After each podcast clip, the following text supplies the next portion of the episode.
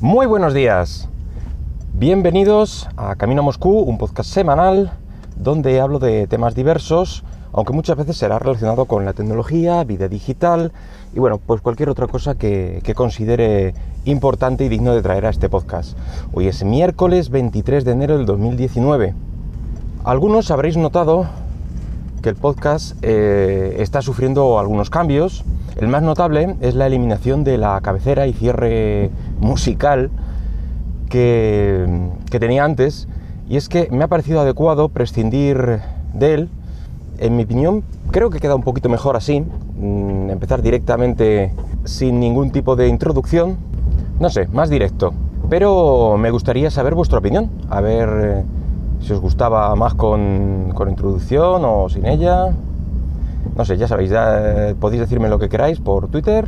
Además, también estoy amoldándome a la política de, de nombrado de capítulos que impulsó Apple ya hace tiempo de eh, eliminar el número de capítulo de, lo que es el título del, del podcast.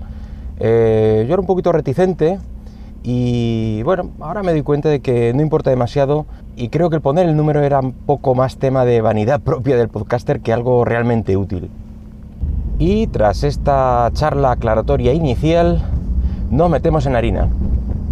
Como ya sabéis por podcasts anteriores, desde el 4 de enero pues tengo eh, en mis manos el cacareado eh, Pocophone F1 y después de, muchas dudas sobre qué móvil reemplazaría mi, mi Redmi 3 Pro anterior, eh, bueno, pues aquí están las, eh, las, dudas. ¿Es para tanto el, el Pocophone? ¿Realmente merece la pena? Pues hoy y ahora, y tras dos semanas de uso, vamos a averiguarlo. Vamos a ir desgranando cada apartado del móvil y daré eh, una pequeña explicación, pero nada muy técnico. Para, eh, yo creo que para cosas técnicas hay reviews eh, suficientes eh, y mejores que que pueda dar yo. Al final trataré pues de dar más mi opinión en cada punto por si tenéis la duda para comprar este terminal o no. En fin, el móvil viene en una caja bastante sobria, negra, con el nombre Pocophone serigrafiado, eh, pero cuando lo abres la caja y los cartones de dentro pues está en un amarillo bastante curioso y llamativo. Eh, en el paquete viene incluido, además de, del terminal evidentemente, viene un cargador eh, con Quick Charge 3.0, un cable USB-C para su carga, una funda de, de silicona de serie bastante fina y que se ajusta bastante bien al teléfono, la típica herramientilla para meter la SIM, y bueno, instrucciones y garantías y tal, y poco más. Uno de, los, eh, de las pegas que más se oyen a este terminal es eh, los materiales elegidos, que si bueno, son poco premium, que no se puede llamar a este teléfono un, un gama alta precisamente por eso, por no utilizar eh, los materiales que normalmente utilizan los flagship de otras marcas. Bueno, es decir que mmm, me parece una combinación acertada, si esto hace que el precio baje a lo que ha bajado. No tengo ningún problema en que la parte trasera de mi móvil sea plástico, mmm, es bueno, o sea, no hay, es un plástico bastante, bastante bueno, sin ningún tipo de holguras, ni crujidos, ni nada, nada extraño, ya que es algo que, que sé que no se va a fracturar con un, con un golpe tonto. Y si a eso le unes que ya que incluye una, una funda de, de silicona el, en la propia compra, pues se la pones. El material que tenga, pues prácticamente da lo mismo. De hecho, con la funda, eh, el agarre, la sujeción a superficies lisas, como una mesa, etcétera, pues mejora muchísimo, no resbala para nada. La única pega que puedo ponerle a la funda es que no está eh, aprisionada, digamos, con el terminal. No, no, sé si me explico. Por ejemplo, si lo pones en una sujeción de estas eh, del coche, una de estas pinzas, eh, según cómo saques el móvil de nuevo de esta, de esta sujeción, pues puede llegar incluso a salirse alguna esquina de, de, la funda. Nada traumático, pero bueno, hay que decirlo. Otro tema controvertido que mm, de esta generación de, móviles, el notch. El Pocophone pues tiene, tiene notch en la parte superior, evidentemente. Eh, no es una de las más discretas, pero tampoco es una de las que más molesten. Digamos que está en la media. La inclusión de este notch pues, fue una de las dudas iniciales, pero si aceptas el, tema al final aceptas que es algo que está de moda y si quieres un terminal de esta generación prácticamente el 90% de los casos vas a tener que llevarte uno con, con notch, pues bueno, pues no hay problema. Yo me lo tomo como un añadido a la pantalla en la parte superior donde simplemente muestra la hora y los iconos de wifi, batería, etcétera, no como una parte real de, la pantalla, eh, sino como dos pequeños añadidos. Otro tema controvertido eran las notificaciones. Ahí sí tengo que reconocer que al principio resulta algo extraño. Pero una vez que ves cómo y por qué lo han gestionado así, bueno, yo lo veo casi lógico. En la actualidad, el Pocophone dispone de MIUI 10 sobre Android 9 Pie y decir que las notificaciones como iconos, si es que las quieres, porque puedes activarlas o desactivarlas, pueden mostrarse en el pequeño espacio que queda a la izquierda del notch. Pero en cuanto bajes la ventana de notificaciones, eh, el sistema debe entender que, ya las has visto, por lo menos, y elimina estos iconos, pero no las notificaciones de la ventana esta que os comentaba de notificaciones, hasta que, no las elimines o las gestiones con la aplicación correspondiente. Eso eh, deja hueco a la izquierda del notch, en su, sitio, para las próximas notificaciones eh, más nuevas. Y así, bueno, no colisionar, digamos, con las otras que por lo menos ya has visto. Yo lo veo algo similar al LED de, notificaciones que también tiene en la, parte inferior del móvil.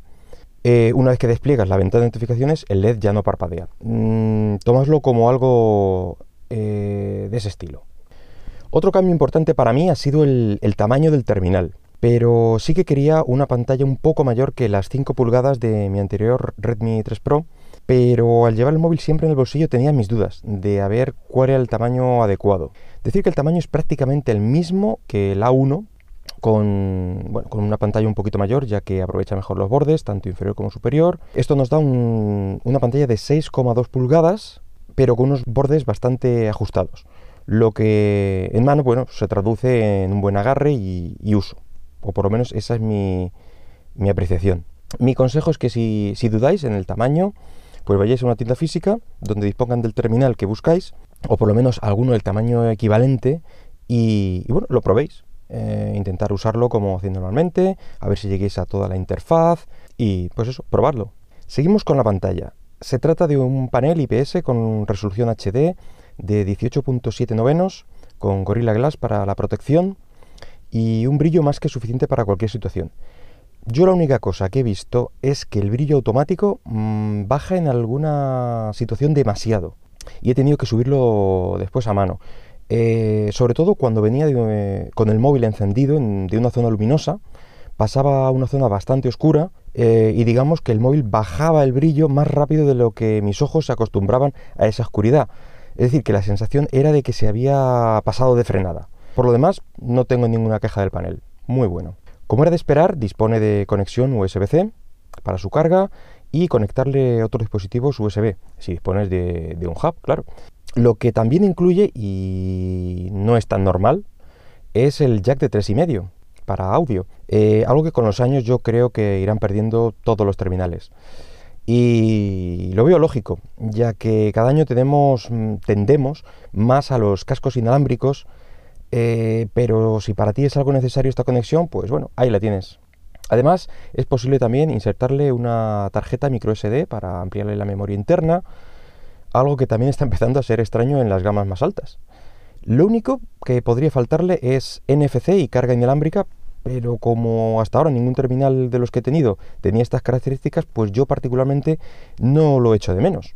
Pero bueno, estaría bien siempre haberlo probado. Bueno, otra cosa que no tiene eh, es radio FM, pero para mí es algo que particularmente no he usado nunca, no escucho la radio normal, así que pues tampoco lo he hecho en falta. Otra cosa que sí dispone es un gran lector de, de huellas situado en la parte trasera, debajo de la doble cámara, quizá demasiado cerca. Las primeras veces eh, pasarás el dedo por, las cámaras hasta que encuentres el, lector. Pero al final yo creo que el dedo se acostumbra a donde está la, la posición e irá directo. Decir que funciona muy muy rápido, y la situación ya debe ser muy desfavorable para que falle la, lectura de la huella, dedos muy, muy mojados o, algo similar. Por lo demás, yo no he tenido ningún problema. Mi móvil anterior ya disponía de, un lector de huellas, un poquito más, más lento, pero bastante decente, y ahora mismo es algo que considero indispensable. También decir que la experiencia ha mejorado considerablemente. Supongo que debido a la versión de Android, al ser más actual, la última de hecho, eh, ya que antes había aplicaciones, sobre todo de estas típicas de, banca, de pagos, etcétera, que te sugerían usar el lector de, huellas en vez de introducir el típico PIN.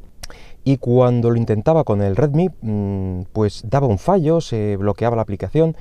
Ya digo que seguramente era tema de la versión de Android, porque ahora mm, las mismas aplicaciones, con las mismas preguntas, le he dicho que sí, que me coja la huella y no ha habido ningún problema. Y llegamos al software. Ya he comentado que tiene MIUI, la capa de Xiaomi, pero con un launcher creado específicamente para el Pocophone. Y todo ello corriendo desde la última actualización sobre Android 9, que es la última versión de Android disponible. Esto, lo de la capa de personalización, eh, puede ser un problema para algunas personas. Eh, yo después de tener MIUI en mi anterior móvil, casi que necesitaba que el siguiente también lo tuviera. Es una capa que me ha gustado bastante, es muy rápida, es ágil, con muchas opciones de personalización y seguridad, que es algo que al principio choca bastante, ya que por defecto, por ejemplo, las apps que instalas no arrancan libremente si tú no le das permiso específico para ello. ¿Por qué debe arrancar? ¿Qué te voy a decir yo? WhatsApp, eh, Facebook o lo que sea, si tú solo quieres ver las cosas cuando tú lo decides, cuando arranques la aplicación. Mm, pues aquí puedes eh, decir eso, que, que no arrancan solas sin enterarte de qué es lo que hacen.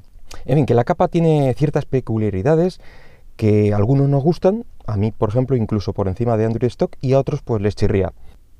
Otra cosa que, he activado son los gestos de la interfaz.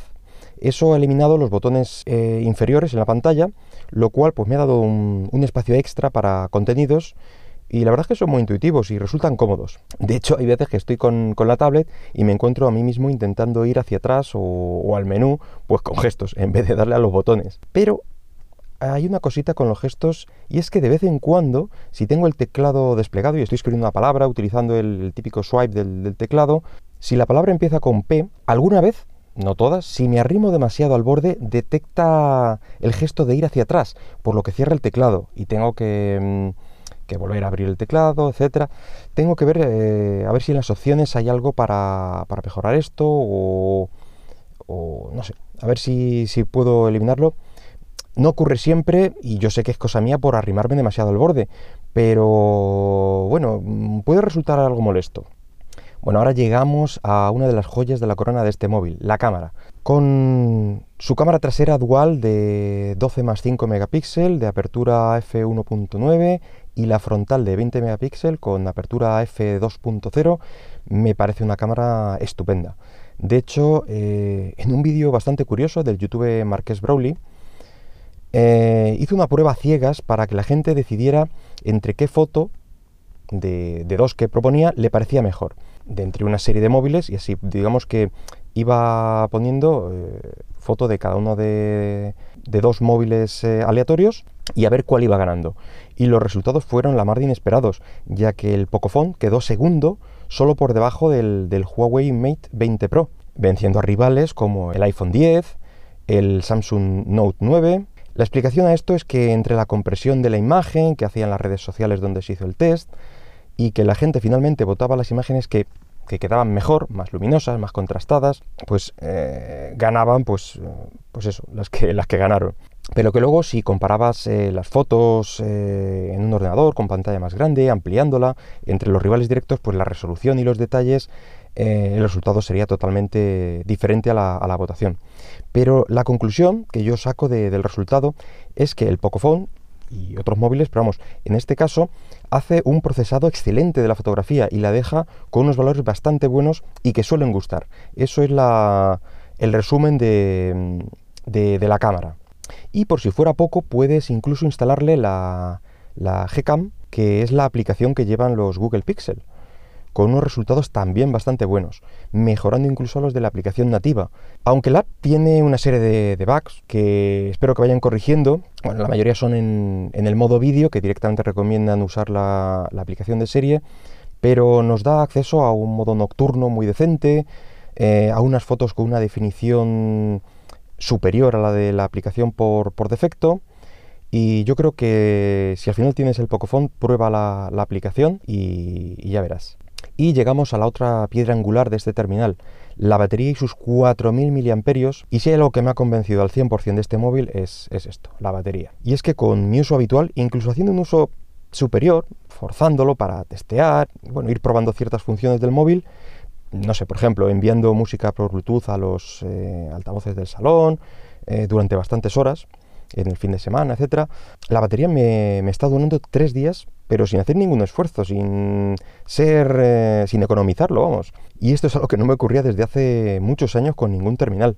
Así que muy contento porque ya a última hora el, el, Redmi gastaba mucha batería y a lo mejor tenía que ir con cuidado para no quedarme eh, a última hora de la tarde con un 30% o una cosa así. Y, todo esto, no olvidemos que, el terminal, el Pocophone, tiene el microprocesador más potente de, Qualcomm en el momento de la fabricación, el Snapdragon 845 y con 6 GB de RAM y 64 de almacenamiento.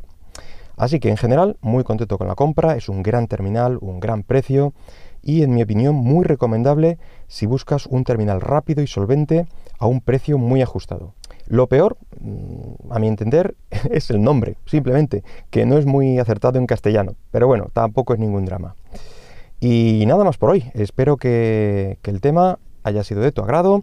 Y si lo deseas déjame cualquier comentario en Twitter en arroba camino Venga, hasta luego.